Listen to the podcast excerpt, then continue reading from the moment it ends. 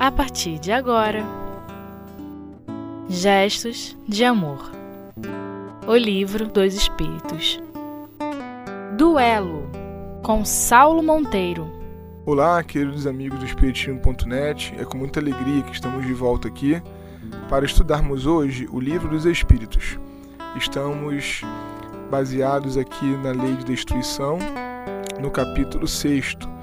E nesta parte vamos iniciar, aliás, iniciar e terminar, o item duelo, que é um estudo também repetido por Allan Kardec com outras orientações em Evangelho segundo o Espiritismo, e aqui constitui três perguntas. Na verdade, cinco perguntas, porque nós temos subitem na 758 e na 759. Mas a primeira é a 757, onde Kardec questionou assim: O duelo pode ser considerado como um caso de legítima defesa? Vamos relembrar, na acepção mais concreta desse termo duelo, que Kardec se referia a uma prática social bastante comum que se desenvolveu ao longo de toda a Idade Média e que, apesar de uma certa decadência aqui no século XIX, ainda existia. Hoje nós temos praticamente, dizemos praticamente porque é claro que sob outras, outras formas e de maneira mais velada um pouco, é, de forma ilegal, digamos assim, essa prática ainda existe, mas a época de Kardec muito mais do que hoje. Então Kardec está tratando é, de modo direto daquele, é, daquela convenção social onde alguém que com a honra ferida por uma questão familiar, profissional, enfim, é, do sangue muitas vezes, chamava o outro para o duelo. E aí havia uma série de duelos, né, mais longínquos, aqueles com as espadas e outras lâminas cortantes, e aqui certamente com arma de fogo também já. E Kardec quer saber se o duelo é um caso de legítima defesa. Sobretudo, pensando aqui na pergunta de Kardec, quando aquele que não foi quem convocou o duelo acaba matando o outro já que ele não teria, entre aspas, outra opção, ele vai para o duelo, mata, será que é legítima defesa? E os espíritos respondem de maneira bastante contundente e direta. Não. É um assassínio e um costume absurdo, digno dos bárbaros. Com uma civilização mais adiantada e mais moral, Kardec destaca aí o mais moral, o homem compreenderá que o duelo é tão ridículo quanto os combates que outrora eram vistos como o juízo de Deus. Nós tivemos durante muito tempo, né, e do ponto de vista religioso, inclusive guerras perpetradas em nome de Deus, em nome da salvação, em nome é, da, da conversão de povos inteiros até o cristianismo. E os espíritos fazem uma comparação. Olha, o duelo, do ponto de vista moral, é ridículo, como é ridículo pensar que dois povos podem brigar para ver quem é que está mais do lado de Deus. Há o item também em O Livro dos Espíritos sobre as guerras, e a gente entende ali que há, com certeza, do ponto de vista material, em termos do desenvolvimento intelectual, sobretudo, um objetivo na guerra, mas é, como os Espíritos relatam lá, um mal, é, um bem retirado do mal. Ou seja, se os homens resolvem que vão se matar, que pelo menos eles desenvolvam inteligência fazendo isso, o que não significa dizer que Deus aprova a guerra ou que Deus aprova o mal moral. A mesma coisa se dá aqui. É, os espíritos comparam a guerra em nome de Deus ao ridículo é, do duelo. E interessante também que fica para que nós pensemos contextualizando com o tempo de hoje, esse momento, né, em que os espíritos falam que a civilização mais adiantada e mais moral vai compreender o ridículo de exterminar o outro, sobretudo nesse caso aqui em nome de uma questão de orgulho. E a gente vai entendendo como, e, e falamos ainda agora, o duelo ainda existe, porque se a forma mudou muito, é, por trás dela, o fundo, o conteúdo que leva à vontade de eliminar o outro continua existindo. Sem falar, né, é, mesmo que daqui alguns minutos falemos, sem falar na 757 das questões que duelamos em pensamento, é, é, em termos de concepções, né, sejam elas religiosas, políticas, o modo de enxergar, duelamos em casa. Não estamos falando que o duelo ainda existe sobre esse aspecto, não. Estamos falando agora de um ponto de vista mesmo de tirar a vida do outro. Né? Quantas vezes a gente percebe que na civilização adiantada que nós vivemos, é, a vida é algo efêmero e alguém é assassinado por motivos às vezes tão banais, né? não que existam mortes mais justificadas do que outras ou crimes mais justificados do que outros, mas imaginem que morrem no Brasil é, milhares e milhares de criaturas por ano porque brigam no trânsito. Então são motivos ainda muito banais que fazem alguém tirar a vida do outro. Isso é importante de contextualizarmos aqui. Quando que não vai acontecer mais isso? Quando a civilização for mais moral. E a nossa civilização, porque a própria palavra civilização, ela vem nos trazer a ideia antônima daquilo que é a barbárie. E os espíritos juntam nessa resposta os dois elementos, né? É digno dos bárbaros. Então, apesar de nos chamarmos civilizados, ainda temos costumes dignos dos bárbaros. Então, a nossa civilização ela é adiantada, ela é, é, é de um progresso notável de um ponto de vista intelectual. Né? Vide que indústrias como armamentistas são as que mais crescem no mundo. O homem inventa guerras para se beneficiar das guerras comercialmente falando. Então, que civilização é essa? Que progresso é esse que nós encontramos até aqui? É uma pergunta introdutória para que nós entendamos aí o quanto que ainda falta para a nossa civilização avançar. Na 758, Kardec questiona assim: o duelo pode ser considerado como um assassínio por parte daquele que, conhecendo sua própria fraqueza, está quase certo de que sucumbirá? Porque os espíritos acabaram de dizer que o duelo é um assassino e pronto. Aí Kardec pergunta: e aquele que aceita duelar, mas que é muito fraco e que tem certeza de que vai morrer? Nesse caso, pode considerar um assassino? E aí os espíritos falam: ele é um suicida. Né? Porque se ele sabe que vai morrer e assim mesmo ele vai para a batalha, ele não tem absolutamente nenhum tipo de é, amor à vida. Ele não está naquele momento ali preservando a vida. Não estamos julgando, questionando aqueles irmãos que passam por dificuldades do ponto de vista psicológico, emocional e que eventualmente tenham pensado em desistir da vida, ou tenham se cansado da vida. É, inclusive, se for o caso de alguém que nos ouve, há um serviço bastante recorrente no site para que possamos conversar, procurar ajuda, né? Há outras instituições sérias que fazem isso, como o CVV. Isso não é pequeno, isso não é pouco. Ninguém aqui quer minimizar essa dor, sabemos que isso é real. Mas no caso do duelo, a criatura que se coloca diante da arma do outro, sabendo que não tem chance nenhuma, sem julgamento, os espíritos respondem: isso é um suicídio. E aí Kardec, diante disso, faz outra pergunta. E quando as probabilidades são iguais, trata-se de um assassínio ou de um suicídio? Quando os dois são tão fortes quanto, as armas são iguais, as condições são as mesmas para ambos os lados, e nesse caso, é assassinato ou é suicídio?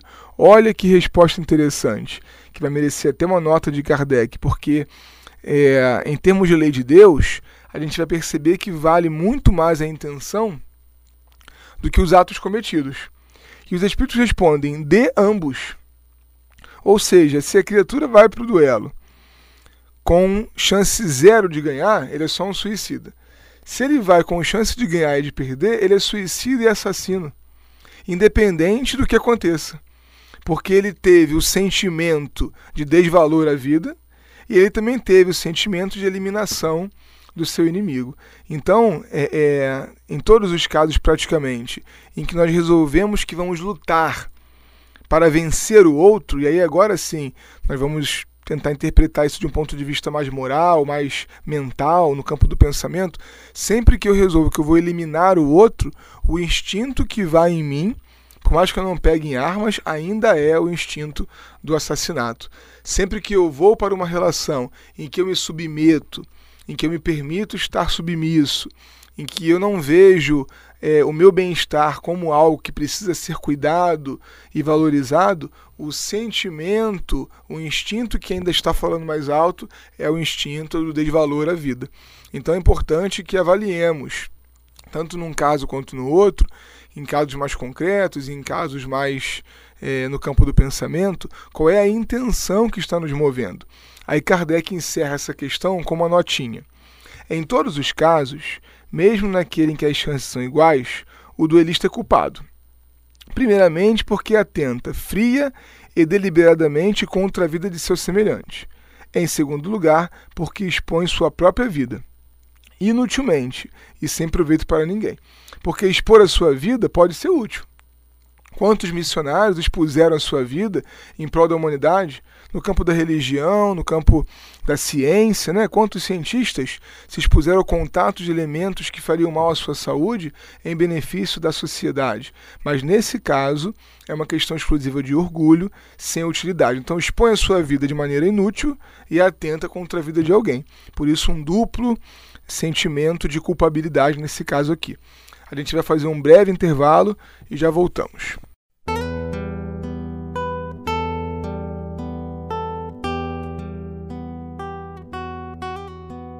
Gestos de Amor O Livro dos Espíritos Estamos de volta, queridos amigos do Espiritismo.net, estudando, como dissemos no início, a lei de destruição, aqui em O Livro dos Espíritos.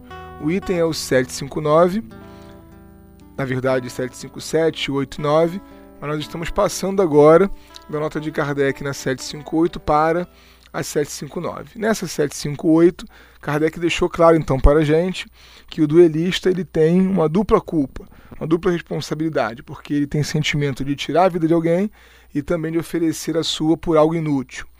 E aí, encerrando esse tópico, Kardec vai fazer uma pergunta também que nos toca assim bem de perto num outro contexto hoje em dia.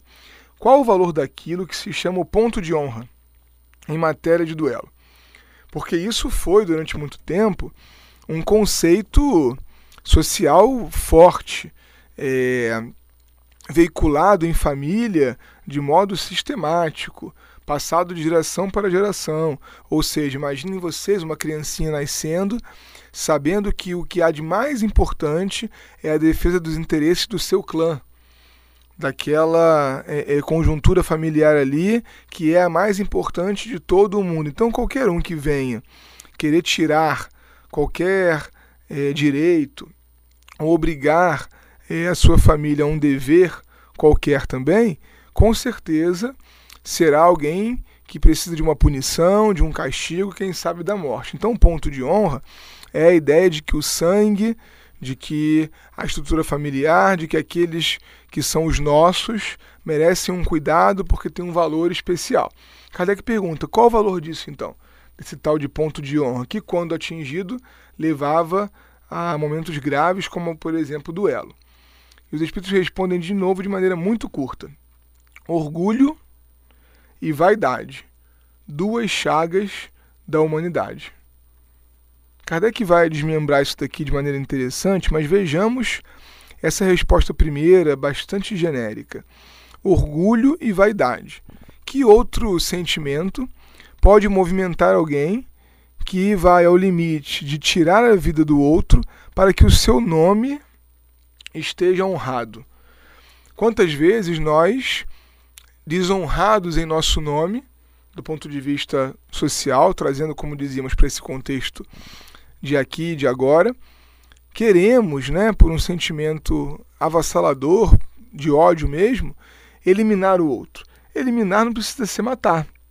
Eliminar demitindo, eliminar pedindo demissão para ir para longe, eliminar saindo de casa, eliminar se mudando daquela vizinhança. São várias as circunstâncias em que nós, para que o nosso nome seja respeitado e a nossa fama não fique de acordo com aquilo que o outro desejar fazer, nós resolvemos então pela eliminação. E aí os espíritos chamam de chagas da humanidade, porque vejam bem, quais são as virtudes contrárias a esses vícios apontados como chagas da humanidade? Falando de orgulho, de, de vaidade, a gente está trazendo a ideia de humildade em Jesus, né? de simplicidade, de humildade. Então, por que, que nós ainda vivemos sob outros nomes a ideia de ponto de honra? Porque a nossa pessoa ainda é muito importante quando comparadas com as outras pessoas. Porque o nosso nome ainda é aquilo que a gente tem que manter. Porque a repercussão do que aquilo que dizem de nós precisa estar 100% fiel àquilo que nós somos. Nós nos preocupamos demais com aquilo que falam, com aquilo que dizem de nós. É interessante que nos lembramos sempre, em determinados momentos mais tortuosos, é, pelos quais passamos, ou pelos quais vemos alguém passar, daquela passagem de Jesus em que ele, sendo preso, é levado de imediato à casa do sumo sacerdote, que teria o poder de liberá-lo ou enviá-lo a Pilatos, como aconteceu.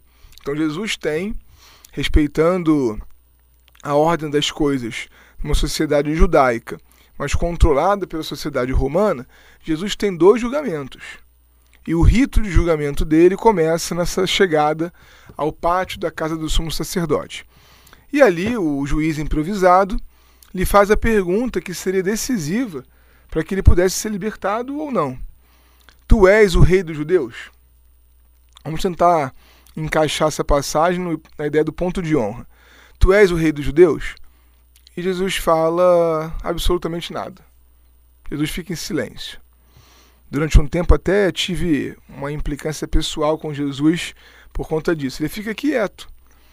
E nós aprendemos aqui no Brasil, pelo menos, não sei se esse ditado é mundial, quem cala consente, né? O juiz pergunta de novo: Tu és o rei dos judeus? Essa era a acusação. Né, de que ele estava se dizendo rei, uma acusação séria, perigosa, porque que história de rei é essa? Se ele for rei, do ponto de vista religioso, o Sinédrio, que era a casa maior do judaísmo, estava em risco. Havia um novo líder, se autodeclarando líder. Se isso era uma afirmação política, era César que tinha que ter medo, porque havia um novo dominador da Judéia. Então lhe perguntam: Tu és o rei dos judeus? Pela segunda vez ele fica quieto. Na terceira, Tu és o rei dos judeus? E aí Jesus, quando resolve falar, piora muito a situação. Porque ele fala: Tu dizes, sou rei. Meu reino não é deste mundo. Então, apesar do meu reino não é deste mundo, com a primeira oração, tu dizes, sou rei, ele deixa que o juiz pense dele o que o juiz quiser.